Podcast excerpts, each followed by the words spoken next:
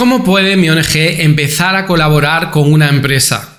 Es una pregunta que me llega a través de emails, a través de comentarios en YouTube o a través de las redes sociales. José, ¿cómo puede mi, ONG, mi entidad social, mi fundación, empezar a ofrecer pues, proyectos sociales que sean susceptibles de colaborar o de financiar o de obtener recursos que tienen las empresas? ¿Cómo puedo establecer un contacto con una persona que trabaja en una corporación para presentar lo que hace mi ONG? Pues bien, si te interesa este punto y estás en un área que se encarga de dinamizar las relaciones entre tu ONG y las empresas para buscar alianzas estratégicas, quizá este episodio te pueda interesar. Empezamos. La escuelita de ONG.com, la comunidad de profesionales de entidades y causas sociales te esperan dentro.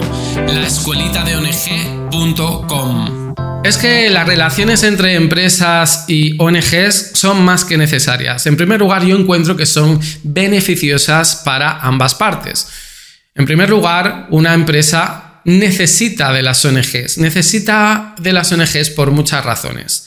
La primera razón es porque una empresa quiere desarrollar su actividad empresarial en una ciudad, en un terreno, en un país en el que haya la mayor igualdad y que no haya descontento social. Porque ya sabes que las inestabilidades económicas y sociales son enemigas del dinero. Las empresas huyen de los países que están en conflicto y no solo me estoy refiriendo a conflictos bélicos, sino a un estallido social porque hay un descontento generalizado por cualquier tema. Fíjate si no, eh, la época en que Cataluña estaba en el punto efervesciente del procés, más allá de tu opinión y de mi opinión política, que no importan a nadie en este podcast, pues muchas empresas huyeron del conflicto. Entonces, ¿para qué sirven las ONGs? Las ONGs sirven para reducir las desigualdades sociales. Mientras menos desigualdad social haya, más posibilidad hay que una empresa empiece a desarrollar su actividad empresarial en ese territorio.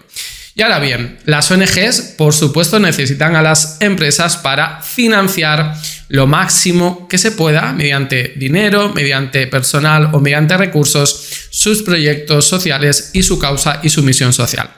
Pues bien, esto está bastante claro y es bastante evidente.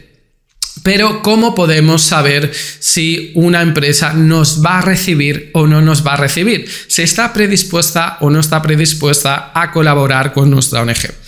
Pues yo siempre sigo cuatro razones o cuatro líneas de trabajo para activar el área de alianzas estratégicas en una ONG. La primera es que una ONG tiene que tener una buena comunicación externa. ¿Y para qué sirve esto? Mira, te pongo un ejemplo y esta es la primera razón o el primer motivo por el cual una empresa colabora con una ONG. Imagínate que en una empresa hay un empresario o una empresaria o una persona que toma decisiones, esto es importante, que tiene la capacidad de tomar decisiones y esta persona, por algún motivo personal o un vínculo familiar, está sensibilizado con la causa social que tu entidad social trabaja. Imagínate que hay un empresario o una empresaria que su pareja tiene cáncer. Hasta ahora había sido ajena a esta problemática, a esta enfermedad, pero de repente el cáncer impacta en su vida, en la vida de su pareja.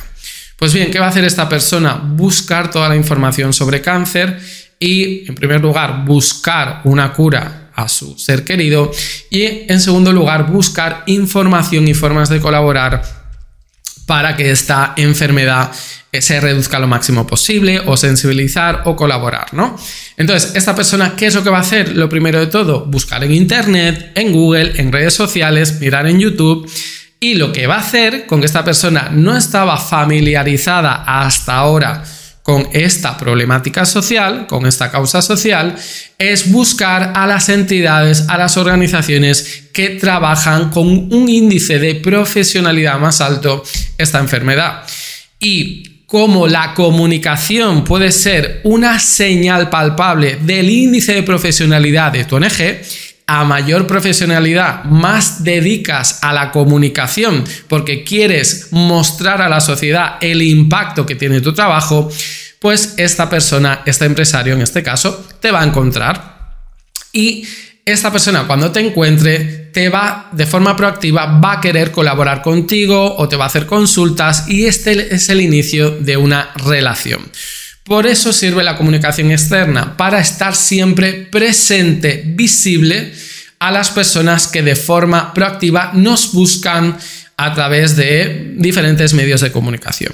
Ese es el primer motivo, es que una persona que está dentro de una empresa con poder de decisión está vinculado de una u otra forma con la causa social. He puesto el ejemplo del cáncer, pero imagínate que este empresario o que esta empresaria, gracias a una beca o gracias a una ONG de educación, logró tener oportunidades, ir a la universidad y ser un empresario o una empresaria de éxito. Siente un sentimiento de gratitud que quiere devolver a la sociedad en forma de colaboración con las ONGs que se dediquen, por ejemplo, a fomentar la educación a personas que no tienen estos recursos. ¿Me entiendes? Bien.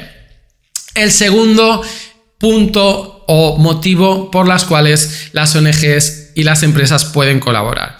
Y es que si una empresa tiene un producto o una audiencia que es similar a la de una ONG, probablemente le interese una colaboración. Te lo pongo con un ejemplo y voy a utilizar en la misma situación de una ONG que se dedica a la educación. Imagínate que eh, una empresa que fabrica material escolar, mochilas, estuches, lápices, uniformes escolares, quiere llegar a un público diferente al que habitualmente llega. Y puede pensar, pues mira, para diferenciarme de otras empresas que tienen mi misma actividad empresarial, voy a buscar otro tipo de alianzas. Voy a buscar eh, ONGs que lleguen a un público que yo no soy capaz de llegar para proponerles una fusión de marcas mediante un proyecto, por supuesto. Y vamos a ver qué acogida tiene, pues, eh, digamos, este tipo de alianza. La ONG es perfecta porque no hay ninguna línea roja, se dedican a educación y la empresa fabrica, por ejemplo, mochilas o maletines o libretas para que los niños y niñas vayan al colegio. Es la alianza perfecta, le conviene a ambos. También, y este es el tercer motivo, esta misma empresa de material escolar puede adicionalmente de esta colaboración querer por una vez por todas limpiar una imagen que a lo mejor tenía en el pasado, o no hace falta que tenga una imagen negativa, sino posicionarse como una empresa social, transparente, green, que se asocia a valores éticos, que esté involucrada en la comunidad, que sea bien vista por el ojo del consumidor.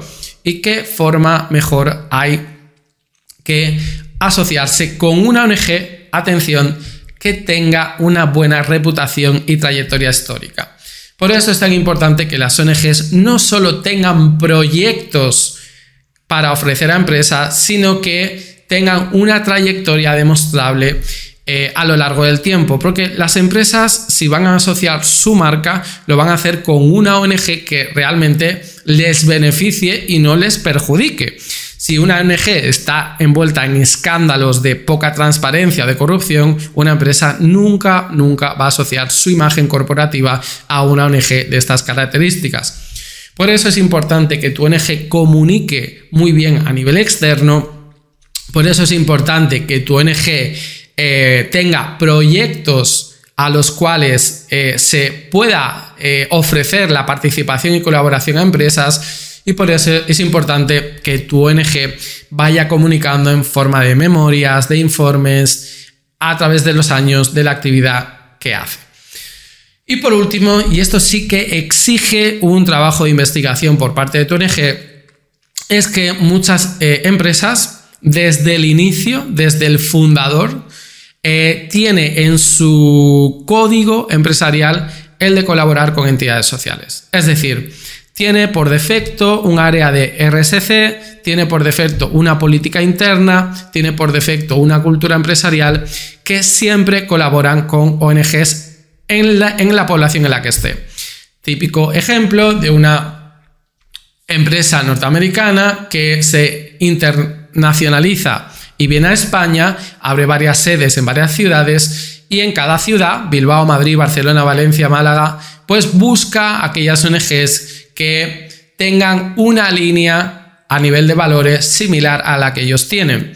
Por lo que tienes que estar atento, porque tienes que hacer una búsqueda proactiva de aquellas empresas que en su cultura, y eso lo puedes ver eh, siempre en su página web, porque siempre procuran destacar esa sección, ¿no? La parte social de la empresa, buscan colaboraciones. Por lo que si tú estás investigando y te metes en la página web de una empresa y ves que en años anteriores han colaborado con ONGs que tienen características similares a las tuyas, todo puede indicar que si haces un acercamiento e intentas el contacto con esta empresa, puedas tener éxito. Así que te animo a empezar a abrir un canal de diálogo entre tu entidad social y las empresas a través de estos cuatro puntos. Y es que tiene que haber un vínculo personal con el empresario o con la empresaria y tu causa social. El empresario tiene que ver que su producto o servicio está relacionado con tu actividad social o el empresario quiere posicionar a su empresa como una empresa más social o que haya una cultura corporativa que fomente el eh, altruismo y la filantropía. Estas cuatro bases espero que te ayuden. Ya sabes que si quieres más información sobre cómo colaborar con las empresas, la escuelita tiene formaciones especializadas en este sentido. Nada más, espero que te haya sido interesante este episodio y nos vemos en la escuelita Hasta luego.